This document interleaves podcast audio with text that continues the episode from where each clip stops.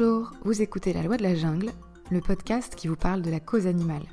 Dans ce tout premier épisode, je vais me présenter et vous expliquer pourquoi j'ai créé ce podcast et ce que vous pouvez en attendre. Je m'appelle Claire, j'ai toujours aimé les animaux, mais il y a quelques années, j'ai commencé à avoir l'impression que mon mode de vie au quotidien ne reflétait pas vraiment ça. C'est-à-dire, je suis quelqu'un qui est plutôt euh, sensible à la nature et à la beauté des animaux. J'aime être à leur contact, comme pas mal de gens d'ailleurs, mais je m'étais pas vraiment donné la peine de réfléchir aux sujets qui concernent les animaux. Comme tout le monde, je savais qu'il se passait des trucs pas terribles dans les élevages, dans les abattoirs, euh, dans les animaleries, les cirques, euh, les zoos, les laboratoires. enfin, on est tous plus ou moins informés de ces sujets-là de manière superficielle. Mais c'est vrai qu'on entend, on enregistre et puis on met cette information dans un petit coin de sa tête et on continue à vivre sa vie sans vraiment en tenir compte. Alors ma démarche, ça a été de commencer à m'informer sur les sujets relatifs à la cause animale pour essayer de mieux y réfléchir et d'être plus consciente de ces problèmes et justement de ne pas les oublier dans un coin de ma tête, mais de prendre des décisions dans ma vie quotidienne qui seraient plus en adéquation avec mes convictions.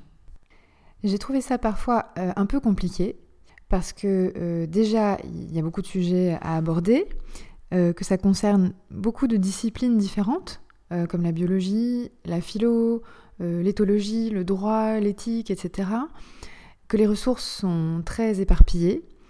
Et en plus, le débat prend souvent très vite une tournure politique, voire polémique, sur un ton indigné, moralisateur, culpabilisant, de tous les côtés d'ailleurs, euh, ce qui empêche parfois d'aller vraiment au fond des choses et de réfléchir librement, je trouve. Et d'ailleurs à ce sujet, je ne vous dirai pas dans ce podcast ce qu'il faut faire, ce qu'il faut consommer ou pas, manger ou pas. Je ne vous demanderai pas de devenir euh, végétarien ou vegan, mais j'essaye de vous proposer un accès euh, simplifié à une information pour prendre vos décisions en connaissance de cause. En fait, ma démarche, c'est que je me pose moi-même beaucoup de questions sur ces sujets-là, et donc je cherche des réponses et je partage avec vous les réponses que je trouve de manière un peu organisée et simplifiée. Je vous mâche le travail en fait, je fais les recherches et je partage avec vous euh, ce résultat. Donc, ce que vous trouverez ici dans ce podcast, c'est une réflexion personnelle sur plein de sujets relatifs aux animaux et à leur protection. On parlera d'alimentation, de consommation de produits animaux, on parlera aussi de questions de droit, euh, d'éthique, on parlera des animaux d'élevage, des animaux en captivité, euh, de bien-être animal, de trafic d'espèces. En fait, tout ce qui a un rapport avec euh, les animaux et notre relation aux animaux m'intéresse et j'ai envie de vous en parler. Je précise que je ne suis pas spécialiste des animaux ni scientifique. Je suis juriste de formation. Donc ce que je partage ici, c'est euh, la synthèse et le fruit de mes recherches personnelles, des ouvrages et des revues plus ou moins spécialisées que je lis, et des informations que je trouve sur Internet. Euh, à ce sujet, je vous indiquerai toujours dans les notes de chaque podcast les sources sur lesquelles je me suis basée pour vous préparer l'épisode. Voilà pour les présentations. Euh, je vous propose de rentrer tout de suite dans le vif du sujet en se demandant de quoi on parle et pourquoi on en parle. Dans ce podcast, tous les sujets que j'aborde ont en commun de s'interroger sur la relation que nous, humains, entretenons avec les animaux. Pour beaucoup de gens, c'est quelque chose d'assez naturel, qui ne nécessite pas vraiment qu'on y réfléchisse. Euh, on a des animaux de compagnie chez soi, on mange, euh, ou en tout cas beaucoup de gens mangent euh, les animaux qui atterrissent dans leur assiette, emmènent leurs enfants au zoo ou au cirque pour les amuser, et tout ça leur semble bien normal. Et pourtant, il est vraiment intéressant, à mon sens, de sortir du mode pilote automatique et de s'interroger de manière beaucoup plus consciente sur les relations qu'on entretient avec les animaux, qui finalement sont une énorme partie de notre vie, de notre paysage, des produits qu'on consomme, de nos loisirs, de notre quotidien, sans qu'on y fasse vraiment attention tellement on en a l'habitude. Dans ce premier épisode, je vous propose de faire un petit tour d'horizon des concepts et des mots qu'on utilise quand on parle de la cause animale. Ça me semble important, avant d'aborder des sujets plus spécifiques, de clarifier pourquoi on s'intéresse particulièrement aujourd'hui à la manière dont on traite les animaux et quelles sont les idées principales à avoir en tête euh, avant de se lancer dans des réflexions sur la cause animale. Donc le premier terme dont je veux vous parler, c'est l'éthique animale. L'éthique, ce sont des habitudes relatives à la pratique du bien et du mal. Donc il y a quelque chose de l'ordre de la morale dans l'éthique. Et l'éthique animale, c'est le fait d'appliquer ce questionnement moral à notre relation avec les animaux. C'est la discipline qui pose la question de notre responsabilité morale à l'égard des animaux, qui pose la question de leur statut et qui nous fait nous demander si on a des devoirs vis-à-vis d'eux, s'ils ont des droits, si la manière dont on les traite et dont on les exploite est acceptable, et au nom de quel principe on accepte de leur faire subir des choses qu'on considérait comme inacceptables pour des êtres humains. Ça, ce sont en gros les questionnements de l'éthique animale. Alors, qu'est-ce qu'on entend justement quand on parle d'animal ou d'animaux? Parce que sur le plan biologique, les animaux, c'est quand même une catégorie très large, qui comprend euh, des dizaines de millions d'espèces, et on en connaît seulement une toute petite euh, proportion. Mais en gros, ça comprend les mammifères, y compris nous, Homo sapiens, mais aussi plus largement tous les vertébrés, par exemple les oiseaux, les reptiles, euh, les poissons, mais aussi les insectes, les arachnides, les crustacés, les mollusques, euh, les étoiles de mer, les méduses ou encore les vers de terre. Je simplifie énormément, mais c'est pour vous donner une idée de l'ampleur de ce que recouvre le terme animaux, en tout cas d'un point de vue biologique. Et du coup, euh, de la difficulté qu'on peut avoir à placer le curseur, en quelque sorte, pour décider comment on traite les différents animaux et éventuellement comment on les protège. Parce qu'il me semble évident que le terme collectif animaux, selon les personnes, ça a des significations très différentes. Et les animaux, en soi, ça ne veut pas dire grand-chose. Euh, le critère de la classification zoologique, il ne permet pas de déterminer de quoi on parle et ce qu'on veut protéger. Donc il faut aller s'intéresser à d'autres notions. Alors il me semble par exemple qu'il faut aussi préciser ce qu'on veut dire quand on parle de douleur ou de souffrance chez les animaux. Parce que ce qui fait que le débat autour de la cause animale euh, prend de l'ampleur aujourd'hui, c'est qu'on est de plus en plus sensibilisé à la souffrance animale et qu'on sait grâce à de nombreuses études scientifiques qu'elle existe. Et en gros, il y a deux concepts qu'il faut différencier et bien retenir. Le premier, c'est la nociception. C'est une action réflexe qui nous éloigne d'un stimulus nocif, comme quand on enlève sa main d'une plaque chaude. Ça n'implique aucun ressenti, négatif ou subjectif, c'est juste un réflexe, euh, la capacité à percevoir un stimulus. Cette capacité, on la retrouve évidemment chez les vertébrés, les mammifères, les oiseaux, les reptiles ou encore les poissons, mais aussi chez certains invertébrés comme euh, les pieuvres, euh, les crabes ou les homards. En revanche, les insectes ne l'ont pas.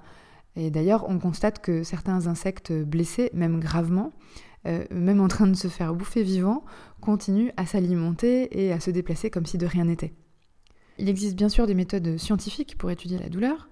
On analyse par exemple les signes extérieurs de douleur comme les cris, les torsions, les tentatives de fuite loin de ce qui cause la douleur. On analyse aussi les effets physiologiques de la douleur dans l'organisme en observant la fréquence cardiaque et respiratoire, la transpiration, la pression sanguine ou encore euh, la sécrétion d'adrénaline et d'endorphine. Tout ça, ce sont des critères physiologiques qui permettent de mieux comprendre la douleur. La souffrance, en revanche, c'est l'interprétation euh, interne ou émotionnelle de cette expérience. Et ça, forcément, c'est beaucoup plus difficile à mesurer parce que c'est subjectif. On a aujourd'hui beaucoup de mal à procéder autrement que par analogie avec notre propre fonctionnement d'être humain. Alors certains pensent que c'est de l'anthropomorphisme, c'est-à-dire qu'on projette sur d'autres espèces nos idées, nos émotions d'être humain, et voient ça comme un argument pour euh, dévaloriser, entre guillemets, la souffrance animale. Moi, je considère que c'est plutôt de l'empathie et que ce n'est pas quelque chose de négatif ou de dévalorisant, au contraire parce que c'est la seule raison qui nous pousse à prendre des positions morales sur ces questions-là. On ressent de l'empathie pour les animaux ou pour certains animaux justement parce qu'on se met à leur place, qu'on s'imagine à leur place avec euh, nos émotions d'être humain, et c'est bien pour ça qu'on s'interdit de les maltraiter et de les faire souffrir. En fait, on ne peut essayer de comprendre leurs émotions que par le prisme des nôtres, c'est un biais qui me semble incontournable. Mais c'est pas parce qu'on pense que les animaux font l'expérience d'états mentaux et d'émotions qu'on plaque forcément nos émotions sur les leurs euh, et qu'on les considère comme identiques. Ensuite, quand on parle de cause animale, il y a des notions euh, proches, mais un peu différentes de la souffrance, qu'il me semble aussi important d'évoquer. La première, c'est la notion de sentience. C'est un terme qui revient souvent chez les défenseurs de la cause animale, et c'est la traduction française du terme anglo-saxon sentience, qu'on traduit en général en français par le terme sensibilité. Alors qu'en fait, la sentience, ce n'est pas exactement la même chose que la sensibilité, qui peut se définir, euh, elle, comme la capacité à souffrir. Ça l'inclut, mais ça ne se limite pas à ça. Ça recouvre aussi la capacité à avoir des expériences subjectives, et à ressentir euh, des émotions, des désirs. En fait, c'est une notion qui regroupe la sensibilité, les émotions et la conscience. Cette notion de sensibilité, même si elle est plus limitée que la sentience, elle est quand même importante parce que d'un point de vue juridique, en droit français en tout cas, l'animal n'est pas défini. Mais on fait référence à lui comme à l'animal être sensible ou être vivant doué de sensibilité. Dans certains pays, le droit a défini quels animaux sont considérés comme sensibles, par exemple en incluant uniquement euh, les vertébrés ou les vertébrés et certains invertébrés, mais le droit français ne nous dit pas quels animaux il considère comme sensibles, ni lesquels sont exclus de cette catégorie. Ça nous donne quand même une indication sur ce que le droit français entend euh, protéger, entre guillemets, à savoir cette fameuse capacité à souffrir. L'idée sous-jacente, c'est qu'il est moralement répréhensible de faire souffrir des êtres vivants doués de sensibilité, et que de telles actions doivent être encadrées, voire parfois punies par la loi. Enfin, je voudrais parler de la notion de bien-être animal, parce qu'on entend beaucoup ce terme. Il est très à la mode et il fait l'objet de beaucoup de débats entre les soutiens et les détracteurs de la cause animale, et même entre les différentes mouvances au sein de la cause animale. Cette expression de bien-être animal, elle vient, euh, encore une fois, de la traduction du terme anglais animal welfare. Il n'existe pas de définition unique et bien arrêtée, mais en gros, c'est euh, un état de santé physique, c'est-à-dire l'absence de blessures, de maladies ou de souffrances physiques. C'est aussi un confort mental qui recouvre à la fois l'absence d'émotions négatives, comme la peur, la frustration, et la recherche d'émotions positives, comme le plaisir. Et c'est aussi euh, la satisfaction des besoins physiologiques et comportementaux des animaux, qui sont différents selon les espèces, l'âge des animaux ou même les saisons. Et le bien-être, c'est un peu différent de la bientraitance, qui consiste à déterminer ce qui pourrait être bon pour les animaux de notre point de vue d'humain. La bientraitance, elle s'évalue surtout du point de vue de celui qui traite, justement, et elle se limite souvent à l'absence de maltraitance. À partir du moment où l'animal est nourri, abreuvé, soigné en cas de maladie ou de blessure, on considère qu'il est bien traité de manière objective. Alors que quand on parle de bien-être, on essaye plutôt de comprendre ce qui est ressenti par l'animal, même si ce n'est pas toujours euh, évident parce que c'est subjectif, justement. Toutes ces notions, euh, l'animal, la nociception, la souffrance, euh, la sentience, la sensibilité, le bien-être, la bientraitance, elles servent à comprendre de quoi on parle et qu'est-ce qu'on cherche à faire en matière de défense des animaux? C'est quoi le but de l'opération? Alors, bien sûr, la réponse, elle varie selon les personnes et les courants de pensée. Euh, ça va du plus extrême respect de toute forme de vie. Euh, je pense aux, jaïnistes en Inde qui se couvrent la bouche pour protéger les micro-organismes qui pourraient y entrer, euh, jusqu'à l'autre bout du spectre, qui est un, un welfarisme très modéré, qui cherche juste à améliorer les conditions de vie des animaux pour qu'ils souffrent un peu moins. la sensibilité et la pensée des gens sur ces sujets, elle est très personnelle et subjective, mais c'est bien d'avoir quelques clés pour euh, réfléchir, pour voir déjà euh, si notre curseur est allumé, et une fois qu'il l'est, où est-ce qu'on veut le placer et pourquoi. Et c'est ça que j'essaye de faire en vous parlant de tout ça. Pour terminer, encore quelques idées importantes qu'il faut avoir en tête quand on s'interroge sur les relations homme-animal. D'abord, il y a la notion d'anthropocentrisme. L'anthropocentrisme, ça veut dire qu'on place l'humain au centre et en quelque sorte au-dessus de toutes les autres espèces, qu'on discrimine collectivement comme étant inférieur entre guillemets à l'être humain. La grande question qui sous-tend cette notion, voire cette philosophie, c'est de savoir ce qui nous différencie, nous les humains, des animaux ou des autres animaux, puisque sur le plan biologique, l'humain est aussi un animal. Et petite parenthèse, quand on parle des humains, il faut aussi préciser qu'il s'agit de notre espèce particulière d'humains, Homo sapiens, car d'autres humains ont existé avant et en même temps que nous, simplement ils ont tous disparu. Ou nous les avons fait disparaître, on ne sait pas trop. Et il ne reste que nous. Alors qu'est-ce qui a fait que Homo sapiens s'est distingué des autres animaux? C'est quoi le, propre de l'homme? Eh bien, au fil de l'histoire, euh, il y a eu de nombreuses réponses à cette question, on a pensé que c'était la raison, la parole, ou en tout cas le langage articulé, la conscience de soi, la spiritualité, l'existence d'une âme, la morale, la politique, la fabrication d'outils, les émotions, l'art ou encore le rire. En fait, tous ces critères sont contestables dans une certaine mesure, puisqu'on peut toujours trouver des exemples d'animaux qui ont d'importantes capacités cognitives, qui savent développer un langage, qui montrent de la loyauté ou de l'empathie, ou inversement qui mentent et qui trahissent, ou encore qui utilisent des outils ou qui dessinent. En réalité, ce qui est vraiment spécifique à l'être humain, c'est qu'il peut utiliser son cerveau pour imaginer et concevoir des choses qui n'existent pas dans la réalité. Et non seulement on peut imaginer ces choses, mais on peut utiliser notre langage pour partager ces choses avec d'autres humains, y compris ceux qu'on ne connaît pas. C'est ça vraiment qui a permis de créer euh, des villes, du commerce, des civilisations, des religions, des systèmes bancaires, des ordinateurs, des voyages dans l'espace, etc. Tout ça n'a été possible que parce que l'humain était capable d'imaginer collectivement autre chose que la réalité immédiate, qu'il a pu imaginer l'avenir, euh, il a pu imaginer des fictions, et créer ensuite ce qu'il avait imaginé et faire en sorte que tout le monde joue le jeu pour que ça fonctionne. Et ça, c'est quelque chose qu'on ne retrouve a priori chez aucune autre espèce. Je vais citer un exemple de Yuval Harari, qui est l'auteur du livre euh, Sapiens, dont je vous donne les références euh, dans les notes de cet épisode, et que je vous invite à lire parce qu'il est vraiment passionnant, et qui dit vous n'arriverez pas à convaincre euh, un singe de vous donner sa banane en lui promettant une quantité infinie de bananes au paradis des singes après sa mort. Ça ne marchera pas. Parce que les singes ne peuvent pas communiquer et comprendre des informations sur des choses qui n'existent pas dans leur réalité, qui sont des concepts abstraits. Et c'est pour ça que les singes n'ont pas créé de civilisation.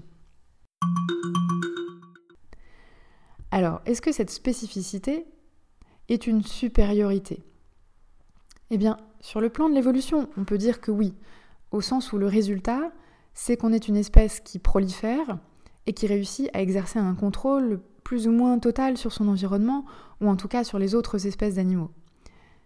Est-ce que c'est une bonne raison pour traiter n'importe comment les autres espèces animales avec lesquelles on cohabite? Il semble que non, mais dans la réalité, c'est quand même un peu ce qui se passe. Euh, et sur ce sujet, euh, Yuval Harari, toujours lui, a une théorie assez intéressante sur la manière dont se comportent les humains vis-à-vis des autres espèces. Il explique que l'homme a évolué extrêmement rapidement du milieu jusqu'au sommet de la chaîne alimentaire, en apprenant à chasser, y compris les plus gros gibiers, et à se défendre des prédateurs, notamment grâce au feu et aux armes. Et à l'échelle de l'évolution, l'homme a été anormalement rapide. Et alors que les grands prédateurs traditionnels comme les lions ou les requins ont évolué très lentement pendant des millions d'années, ce qui a laissé le temps aux écosystèmes de s'adapter, et à leur proie d'évoluer aussi pour s'adapter, eh bien, pour les humains, le changement s'est fait tellement vite que ni les humains ni les autres espèces n'ont vraiment eu le temps de s'adapter. Et alors que les grands prédateurs ont cette confiance majestueuse de celui qui sait qu'il est au sommet de manière bien établie, les humains se sont plutôt comportés comme de petits dictateurs, pleins de peur et d'anxiété à l'idée de perdre leur toute nouvelle position de super prédateur. Et selon lui, ça expliquerait pourquoi on se comporte de manière parfois si cruelle et si dangereuse vis-à-vis des autres espèces. Ce n'est peut-être pas la seule raison, mais je trouve cette théorie assez intéressante. Cette question de la spécificité et de la supériorité de l'être humain, elle m'amène à vous parler de la notion suivante qui est le spécisme. Le spécisme, c'est le fait de discriminer selon l'espèce et de donner une valeur et des droits différents aux êtres sur la base de leur appartenance à une espèce. Et d'ailleurs, ce n'est pas euh, juste le fait de discriminer entre les humains et tous les autres animaux en général, ça c'est euh, l'anthropocentrisme dont on a déjà parlé, c'est aussi le fait de discriminer les espèces entre elles, par exemple en considérant qu'il est immoral de manger un chien ou un chat, en tout cas dans certains pays, mais acceptable de manger des vaches ou des poulets. Et inversement, les antispécistes sont ceux qui ne font pas de l'appartenance à une espèce un critère discriminant de considération morale. Qu'est-ce que ça veut dire? Ça ne veut pas dire, comme on l'entend souvent, qu'il faut traiter les humains et les animaux de la même manière, à égalité. À mon sens, en tout cas, ce n'est pas du tout ça. C'est plutôt que la considération morale, la valeur, les droits qu'on accorde à un être ne doivent pas dépendre de son appartenance à une espèce, mais d'autres critères qui sont considérés comme plus justes, comme par exemple la capacité à souffrir. Donc ça ne veut pas dire que toutes les souffrances sont égales, ni que tout se vaut, même si ça peut être une dérive de ce courant de pensée, mais ça veut dire qu'on prend en considération autre chose que la simple appartenance à une espèce pour décider comment on doit se comporter vis-à-vis des êtres. Bon, pour tout vous dire, cette réflexion sur le spécisme et l'antispécisme, elle n'a pas forcément beaucoup de sens pour moi. Euh, je dis pas qu'il ne faut pas remettre en question la manière dont on traite les animaux et les arguments avec lesquels on justifie ça. Au contraire, hein, je pense que c'est le rôle des défenseurs de la cause animale de montrer euh, en quoi la manière dont on traite certains animaux n'est pas ou plus acceptable euh, et, que les arguments et les idées qui justifient ce traitement sont faux ou sont dépassés. Mais j'avoue que le débat spécisme-antispécisme, il me semble un peu théorique et absurde, et personnellement, je m'y retrouve pas vraiment. Je reste ouverte à la discussion sur le sujet, mais euh, je ne vais pas me focaliser dessus euh, dans ce podcast en tout cas. Voilà, vous avez maintenant quelques éléments pour réfléchir à comment on considère et comment on traite les animaux. Je sais que c'était un premier épisode un peu théorique, mais ça me semblait important de définir de quoi on parle avant de se lancer dans des sujets plus spécifiques et pratiques. Mais je vous promets qu'il y en aura plein aussi.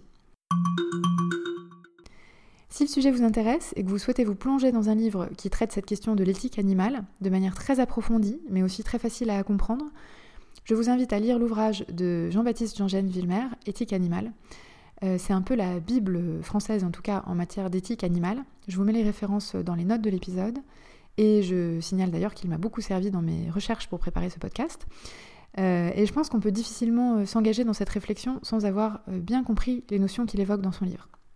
Je lui fais un peu de pub, même si on ne se connaît pas, mais ce livre est vraiment euh, la base pour comprendre l'éthique animale euh, et toutes les idées qui en découlent, donc je vous le recommande.